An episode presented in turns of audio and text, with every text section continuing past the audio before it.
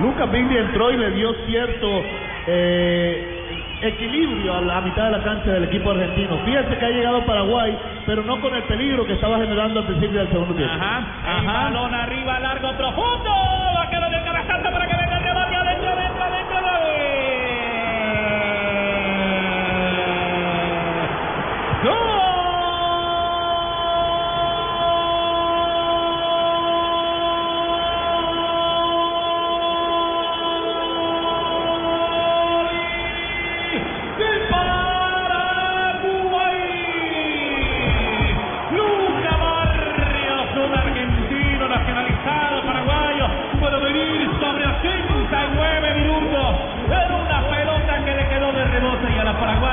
Bajaron el balón, sirvieron de vivo de adentro.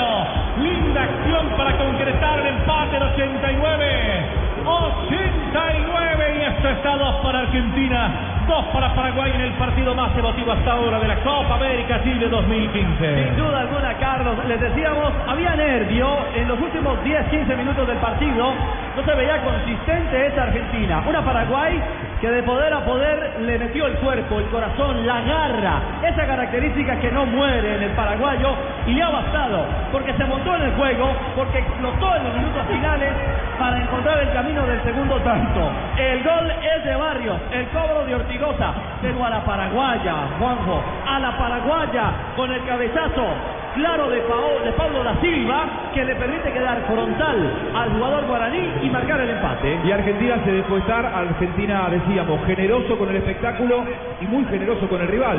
Eh, un aprendizaje que debe tomar, debe tomar nota de esto el Tata Martino. Muchísimo mérito para Paraguay, superado cabalmente en lo futbolístico en la primera parte y en el segundo tiempo, apostando a la posesión del balón, con mucho empeño, con mucha fuerza, con mucho coraje, terminan llegando a una igualdad que es un premio propio y un castigo para el rival.